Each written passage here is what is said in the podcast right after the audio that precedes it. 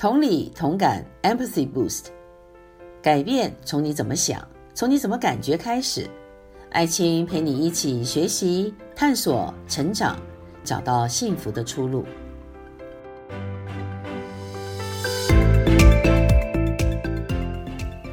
大家好，我是爱青，欢迎收听同理同感，Empathy Boost。这是首播日，所以先跟大家聊聊为什么会做同理同感、找到幸福出路的节目。在过去二十多年以来，我在美国、台湾、大陆致力推动心理健康的工作，在职场、学校，也在各个社区团体做过课程，咨商过华人，也咨商过世界各地到中国工作的外籍人士。而不论他们是为了什么原因来做心理的协谈，不分性别和国籍，共同点就是。他们正处在幸福流失的危机中，所以他们希望找到幸福的出路，不然不会来找心理协谈。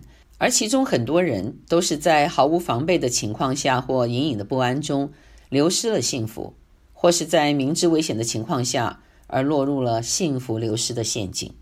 其中有婚姻危机、养儿育女危机、青少年危机、中年危机、家庭关系危机、个人事业发展危机。情绪危机、压力危机、恋情危机、文化适应危机，而在我们的生活中，更多不使用智商服务的人群当中，有很多人会在网络搜寻幸福的出路，并且用各种方式尝试找到幸福的答案。打游戏是为了幸福，追剧是为了幸福，追星做粉丝是为了幸福，吃喝玩乐、旅游、结婚离婚、谈恋爱分手，都是为了获得幸福感。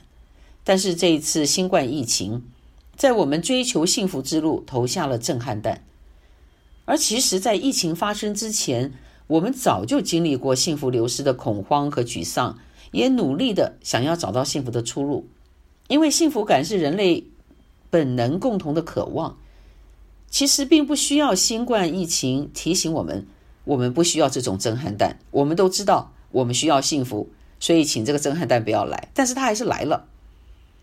因此，新冠疫情它用了一个非常残酷的方式来提醒我们：我们再也不能以为日子过着过着就幸福了，钱赚着赚着就幸福了，书念着念着就幸福了。以这次的新冠疫情为例，幸福会在瞬间或是很短的时间内就消失了，没有了，不见了，而且横扫全球，并且是同步发生的，这是我们从来都没有想象过的。我们的生活方式被颠覆了，孩子在家上网课，父母在家工作，家人相处的时间多了，压力反而增加了。疫情之前总听到缺席父母不好，现在父母不缺席了，每天在家跟孩子朝夕相处，却感慨不如缺席父母的状态好过啊。夫妻之间也是类似的，之前上班或者在家，至少还有一个公私分明的界限。现在工作时被家务打断，或者为了工作而不做家务的理由被轰得满头包，真的是还不如去公司上班，也就是该出门上学的上学，该出门上班的上班。而很多人也面临了计划不能继续，旅游泡汤、婚礼延期、外出受限制。很多人就想：我还能拥有幸福快乐的日子吗？在这次新冠疫情横扫全球的哀鸣声中。很多人真的开始怀疑，是不是世界末日到了？那么我们要怎么办呢？大家靠着网络，在家上课或在家工作，将会是常态吗？全家人在一起朝夕相处，又爱又怕，要如何相处下去呢？职场何去何从？教育何去何从？未来的幸福人生将会是什么样的景象呢？而幸福能够持续吗？这就是同理同感要回答的问题，而我相信幸福是可以持续的，所以要有 empathy boost，找到幸福的出路。当我们经历这一次疫情一百八十度、三百六十度的翻转之后，整个世界将不会回到之前的原位，而是改变已经在发生，也必将持续走向不可预测的未来。我们在疫情中看到人与人之间的相互合作。也看到人与人之间的仇视和排斥，人的自我定位遭受空前的震撼。我们是与土地连结形成自我定位，还是种族呢？而自我定位是为了区分优劣，或因此分享个别差异带来一加一大于一的幸福加分呢？这一切的质疑要得到解答，在于我们怎么想、怎么感觉。如果只有我幸福，别人不幸福，甜水和苦水在一个池子里，不会是甜水的，那就是苦水。我们目前是以中文播放的华人节目，但我们仍然放眼全球，希望你幸福，我幸福，他幸福，我们大家都幸福。我多年从事心理健康的工作以及研究心理学，得出了一个结论：幸福是一种感受，也是一种信念。而很多人的盲点却是，只要做出幸福行动就有幸福，却忽略了感受和信念才是获得幸福的根本。比如说，有一种说法就是全家一起用餐有助提高家庭幸福感。但是有些人跟家人一起用餐觉得幸福，有些人最怕就是跟家人一起用餐。所以不是靠着一起用餐就有幸福，而是用餐时的感受和信念决定了我们是否有幸福。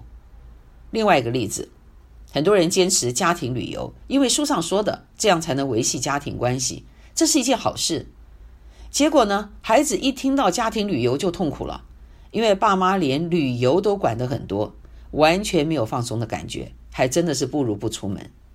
也就是没有了幸福的感觉和信念，这些活动反而都变成了累赘。那么，我们如何有幸福的感觉和信念呢？也就是获致幸福，要有两个非常重要的能力。这个也跟我们发挥同理心需要的能力是一样的，就是怎么感觉，怎么想。听起来很简单，因为人本来就会感觉，也会想啊。话虽然没错，但是做起来可不容易。事实上，是我们一生的学习，而我们学会怎么感觉，怎么想，就是幸福的出路。比如说，一个感觉不敏锐的人，纵使拥有别人羡慕的幸福条件。家庭、事业、健康、财富，他却不感觉幸福，甚至常常抱怨、发牢骚，感慨家人不关心他、不重视他。于是有人就批评了，他的问题就是不感恩，要劝他你要多感恩。只是他学着说感恩的话，还是有着幸福感不足的痛苦。问题就出在他的感觉不够灵敏，所以解决办法就是增加感觉的灵敏度。导致感觉不敏锐有很多可能的原因，比如说，他跟自己的父母有一些未解的心结，一直耿耿于怀求学期间被当众羞辱的遭遇，或是外人看到的幸福里面，其实隐藏了不为人知的苦水，以至于他虽然拥有大家看得到的幸福条件，却依然幸福感不足。所以，我们怎么样增加幸福感的灵敏度呢？也是我们同理同感要跟大家一起探讨的。第二个获致幸福的元素是怎么想。比如说，某人在工作上被排斥，觉得自己是孤军作战。当有人跟他说：“你既然被排斥，就要谦虚一点，想办法让别人接受你。”他听到对方批评他不谦虚，简直毫无招架之力，因为他认为自己已经近乎以失去自我的方式在讨好别人、配合别人，而在失去自我认同的价值的时候，反而更加觉得是孤军作战。既然他听到孤军作战，就表示相对于孤军作战，他需要有人听他说，这就是他语言表述背后的一个逻辑。但说话的人呢，却没有想到这个层次，加上也没有去感觉孤军作战的痛苦，就会自以为好心跟他说：“你要谦虚一点。”如果说话的人能够听到孤军作战这个字面背后的逻辑，能够想得懂、想得通、听懂，结果就不一样了。他就会说：“这样的情况有多长时间了呢？”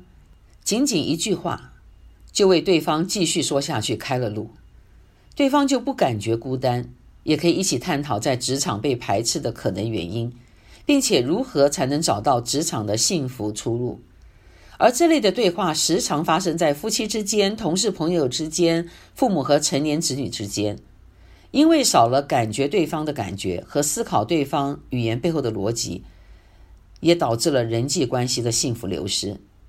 本来是工作上的幸福感不足，现在呢，连家庭关系的幸福感都不足了。而这位在职场被排斥的人，如何能够找到幸福的出路呢？他要如何思考呢？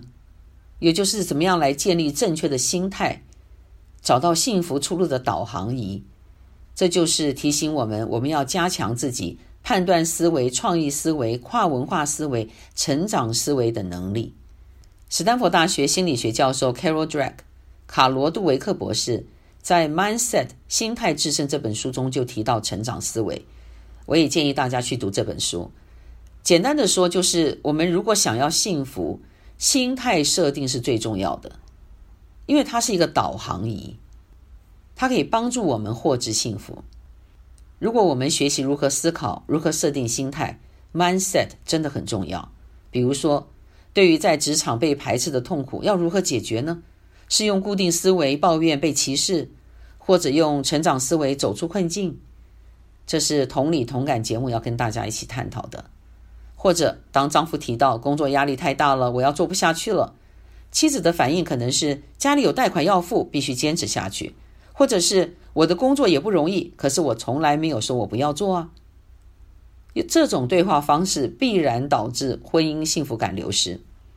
问题就出在用固定思维为自己争取幸福，却也流失了很多幸福。职场幸福流失的问题没解决，又流失了婚姻幸福感。如果这个时候妻子能够用成长思维去感觉丈夫的感觉，也听懂丈夫说话背后的逻辑，妻子就会说：“你每天努力工作，有很多好的意见，却不被公司采纳，是你的责任感让你坚持下来。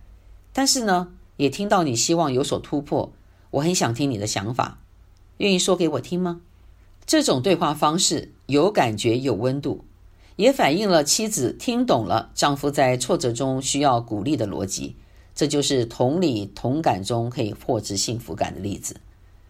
但我们并不是天生就能做到同理同感。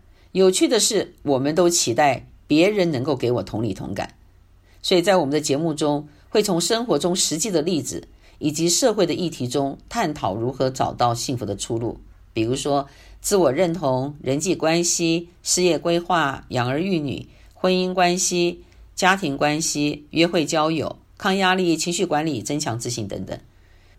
目前是以中文播出，欢迎各地的华人一起来收听。希望借着同理同感 （Empathy Boost），我们一起找到华人的幸福出路，也探索我们身为世界公民如何找到人类的幸福出路。也提醒大家。这个节目只是提供心理健康的资讯，并不是取代专业心理治疗人员的专业服务。如果你对任何心理健康和找到幸福出路的议题有兴趣了解，或是有任何的提问，都欢迎跟同理同感的制作单位联系。谢谢收听今天的同理同感，也请收听以下的联系方式。